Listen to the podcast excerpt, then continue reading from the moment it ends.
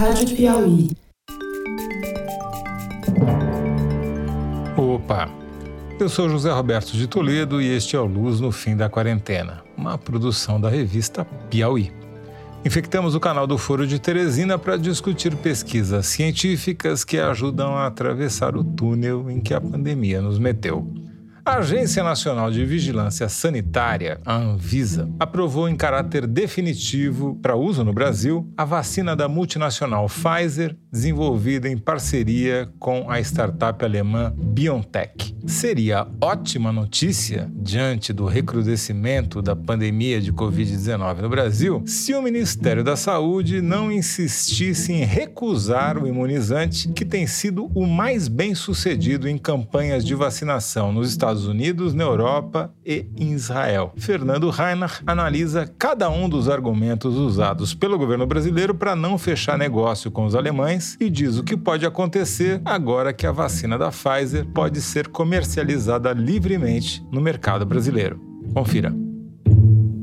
Dr. Fernando Reinach, Queria te perguntar, para começar, o que, que isso significa? Qual a diferença da aprovação definitiva para a aprovação emergencial, que é o que a Coronavac e a da AstraZeneca têm? Até o começo dessa pandemia, só tinha aprovação definitiva. No começo da pandemia, eles criaram essa modalidade de aprovação emergencial. O que, é uma aprovação emergencial? Aprovação emergencial é o seguinte: olha, o produtor da vacina chega e fala: olha, eu estou estudando, eu estou fazendo clinical trial aqui no Brasil, já tenho bastante resultado, mas ainda não está terminado o estudo. Então tá aqui todos os resultados que eu tenho e eu acho que o pouco que falta de eu apresentar para resultado não vai alterar muito a história e eu gostaria que você desse uma aprovação emergencial. Aí a Anvisa fala: olha, olhei todos os teus dados aqui e realmente ainda estão incompletos, faltam algumas coisas, mas dado que nós temos uma pandemia, eu vou deixar você usar essa vacina no caráter emergencial. Agora, em troca de eu dar esse caráter emergencial, você tem que só vacinar as pessoas que eu deixar você vacinar, entendeu? Você não pode sair vendendo tal. Você tem que fazer um programa com o governo, você vai vacinar um grupo específico de pessoas, você vai ter que me contar tudo o que está acontecendo, porque, na verdade, essa aprovação emergencial é uma espécie de continuação do teu estudo. E eu posso cancelar essa aprovação emergencial a qualquer momento. E essa liberação uh, emergencial, ela passou a existir no Brasil porque ela já existia nos outros países. O Brasil que era muito rígido, que só dava a liberação definitiva. Né? Aí o que, que aconteceu? A Pfizer fez os testes no Brasil, mas ela não conseguiu vender nenhuma vacina. O governo não quis comprar, então ela na prática ela não precisava pedir uma emergencial, porque ela não tinha quem comprasse. Então ela esperou mais um pouco, agora em fevereiro, com milhões de doses dadas no mundo inteiro, com aprovação definitiva em vários países, com 50 países usando, ela juntou todos os dados e falou: olha, não preciso pedir mais uh, emergencial, vou pedir a definitiva. Mandou todos os dados para a Anvisa, a Anvisa falou: olha, estou mais que satisfeito, está aprovado. Eu vou 16 dias, aprovou. Então, elas têm uma aprovação definitiva. Quer dizer que essa vacina é igual a qualquer outro remédio, entendeu? Ela pode ser vendida em farmácia, ela pode ser comprada por quem quiser comprar, ela pode ser comprada por clínica particular, pode fazer o que você quiser, como se fosse uma aspirina pode ser aplicado em qualquer pessoa que está na prescrição em bula, que é todo mundo, menos as pessoas com menos de 18 anos, porque não teve teste com elas ainda, não é isso? 16 anos, no caso da Pfizer. É. Virou uma vacina qualquer, igual às outras. O problema que a gente tem agora com essa vacina é que a Pfizer já declarou que ela não tem intenção de vender no picadinho para laboratórios privados. Tá? Ela está querendo grandes pedidos de governos, porque ela tem uma demanda enorme no mundo, ela é uma multinacional que tem clientes no mundo inteiro e ela quer vender um pedido grande para o governo que é uma das coisas que as pessoas disseram. Ah, não, agora alguém vai comprar isso e vai trazer para o Brasil, eu vou poder comprar minha vacina e me vacinar. Improvável. É improvável no curto prazo por dois motivos. Primeiro, porque ela tem muitas ordens grandes internacionais de países, então se o Brasil não comprar, ela vai mandar para outros países. E depois, ela não quer vender picado. Se ela quisesse vender e alguém comprasse, numa emergência o governo pode requisitar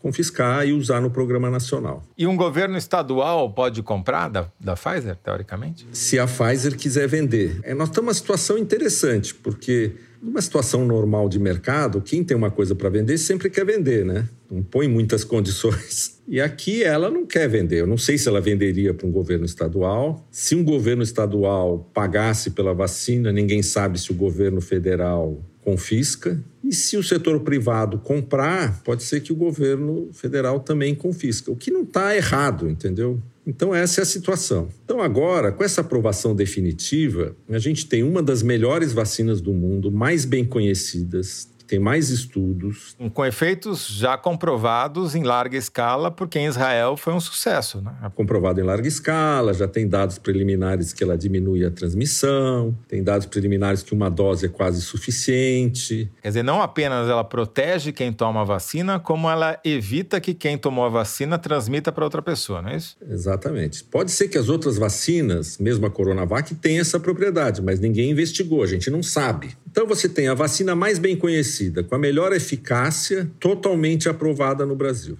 Então, aí cria uma pressão enorme do governo. Agora ele precisa explicar, porque ele falava: eu compro qualquer coisa aprovada pela Anvisa. Está aprovado. E uma aprovação definitiva. Aí tem quatro fatores que estão pegando nessa aprovação, no meu ver.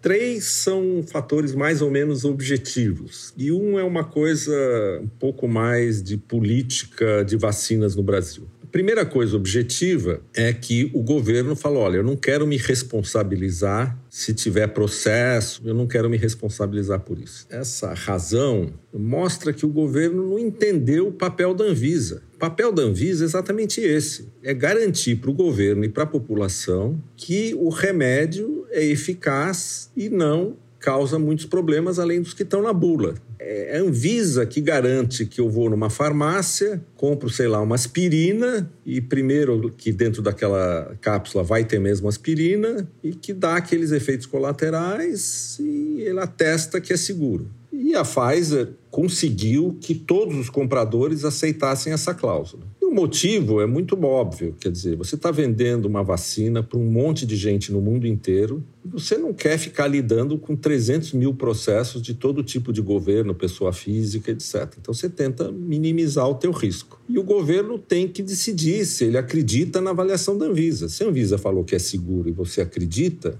você não tem mais essa desculpa. Parece que tem uma discussão jurídica aí se o governo pode abrir mão dessa cláusula tal. Isso aí eu não entendo direito, não posso dar palpite aqui. A segunda razão é que a Pfizer quer usar um mecanismo de pagamento clássico em exportação e importação. Você deposita o dinheiro antes, ou num banco, em algum lugar, e essa pessoa ou essa instituição segura o dinheiro. Daí, quando eu entrego a mercadoria, ele libera o dinheiro. Porque o cara não confia num sujeito, sei lá, lá do outro lado do mundo, se ele vai mandar a mesma mercadoria. E não quer pagar antes de receber a mercadoria. E o outro não quer mandar antes de receber o dinheiro. Então surgiram esses mecanismos de garantia de pagamento. E o governo se achou muito ofendido com isso. Entendeu? Imagina que eu não vou pagar. É óbvio que eu vou pagar. Eu não aceito fazer isso. Bom, você vai pagar, então deposita antes. Qual o problema?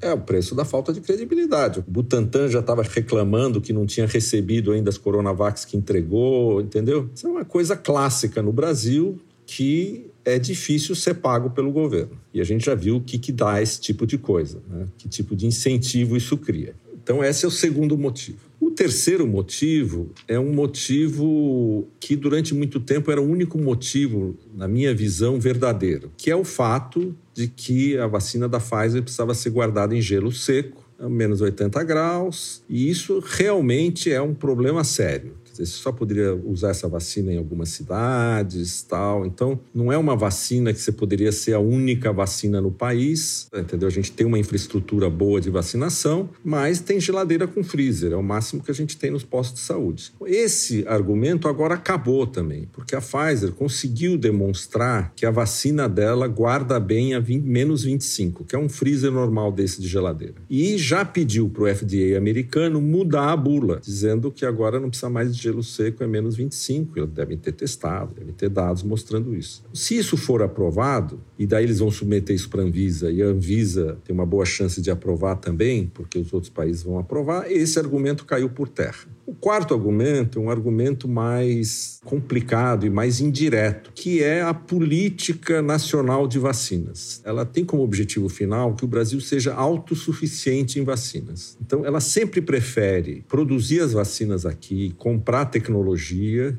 do que comprar vacina pronta que haja transferência de tecnologia, que a gente aprenda a fazer aqui. É, eu quero aprender a fazer, eu tenho o Butantan, eu tenho a Fiocruz, eles sabem fazer muito bem vacinas. A Pfizer não faz isso hipótese nenhuma, transferir a tecnologia. Não tem nenhuma intenção. Ela tem parceiros que são startups, uma startup alemã, né, que é a BioNTech, que depende dessa patente. E ela foi uma das poucas empresas que não pegou dinheiro para desenvolver a vacina. Ela desenvolveu a vacina basicamente com dinheiro próprio. Então ela antevê que ela vai ter muito lucro na frente com essa nova tecnologia da vacina. E não tem intenção de transferir a tecnologia. Então isso cria um certo mal-estar. E eu acho que entre o pessoal ligado à vacinação no Brasil, essa ideia de que a gente tem que ser autossuficiente, que a gente deve comprar o um mínimo pronto, tal, é muito forte. O fato é que numa emergência, acordos de transferência de tecnologia são muito complicados de assinar, tanto assim que como foi noticiado, a Fiocruz ainda não assinou o acordo. Para transferência de tecnologia da AstraZeneca para a Fiocruz, né? E você já está construindo as fábricas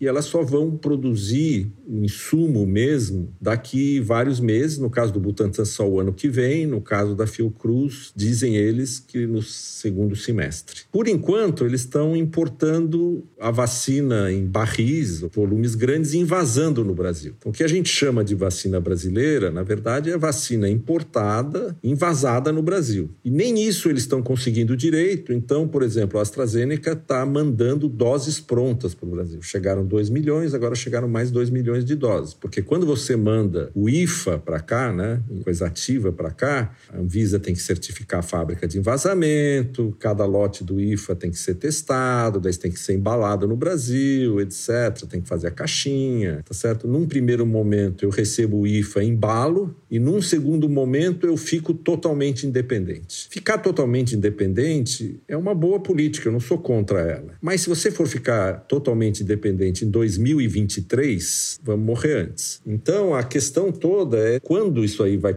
funcionar mesmo. Teoricamente, se você já tem duas vacinas que você vai ter garantida a transferência de tecnologia, isso se a AstraZeneca assinar com a Fiocruz. Mas partindo desse pressuposto, talvez você pudesse ter uma terceira vacina que você só comprasse para aumentar o teu ritmo de vacinação, que está muito lento no Brasil. É, você não devia ter só duas, você devia ter três, quatro. Tudo bem, a gente tem duas que vão ser transferidas e compra mais três, quatro, cinco, o que tiver, entendeu? O importante é tentar vacinar a população brasileira nos próximos quatro, cinco meses. Para resumir, eu diria o seguinte: que, em tese, a notícia da aprovação definitiva da vacina da Pfizer BioNTech pela Anvisa é uma boa notícia, porque permitiria que o governo brasileiro comprasse essa vacina rapidamente em grande quantidade e aumentasse a velocidade da nossa vacinação, que está muito lenta e insuficiente para conter a terceira onda que está chegando. Porém, tem o fator humano, né? Com a aprovação da Anvisa, as desculpas para não comprar ficaram difíceis, entendeu? E a diversidade é boa e, em teoria, é uma vacina que é mais bem conhecida e melhor que as outras duas. Porque as outras duas ainda têm dúvidas sobre várias coisas, não são bem conhecidas. A grande vantagem da Coronavac é que ela não é uma vacina que tem sido muito demandada no mundo, exatamente porque ela tem baixa eficácia. Então, os IFAs têm vindo regularmente, a transferência de tecnologia mais simples, etc. O que é ótimo, porque a gente tem mais vacinas, né? E elas funcionam. Mas não tem desculpa para não ter uma terceira vacina e não comprar imediatamente essas outras. Eu acho que a filosofia agora é o seguinte: é o que eu falo para os meus amigos. Toma a primeira vacina que você puder que passar na tua frente. Porque em qualquer situação é melhor estar tá vacinado do que não estar tá vacinado, e o objetivo do Brasil tem que ser vacinar a maioria da população, pelo menos toda a população adulta, o mais rápido possível. Porque nenhuma das vacinas é insegura, entendeu? Ela pode ser diferente, mas ela não é insegura. E você tomaria a Coronavac? Não só tomaria, como eu tomei, porque como eu sou biólogo, no estado de São Paulo, as pessoas com mais de 60 anos do setor de saúde podiam tomar. Minha filha foi lá levar a avó para vacinar, pegou o papel e lá dizia: psicólogos, biólogos, educadores físicos, são todos profissionais da saúde. Tem mais de 60 anos? Tem diploma? Pode vacinar. O difícil foi achar o diploma no armário, mas eu achei o diploma no armário, fui no Paquembu, mostrei o diploma, mostrei que eu tinha mais de 60 anos, tomei a Coronavac. Bom para você e bom para nós. Ficamos felizes que você esteja vacinado. Mas é só a primeira dose, eu tenho que tomar a segunda dose e tenho que esperar mais 15 ou 20 dias depois para me considerar vacinado, hein? Tá certo. Estou semi-vacinado. Então tá bom. Muito obrigado, Fernando. Um abraço. Abraço. Tchau, Toledo. Este foi Fernando Reinach, professor titular de Bioquímica da Universidade de São Paulo e cientista residente do nosso podcast. A produção e edição do Luz no Fim da Quarentena são da Mari Faria. João Jabassi mixa e finaliza os episódios. Emília Almeida faz a distribuição nos tocadores e nas redes sociais. A identidade sonora é da Mari Romano. A identidade visual é da Paula Cardoso e o Motion Graphics é da Renata Buono. Eu sou José Roberto de Toledo. Até o próximo Luz no Fim da Quarentena. Tchau.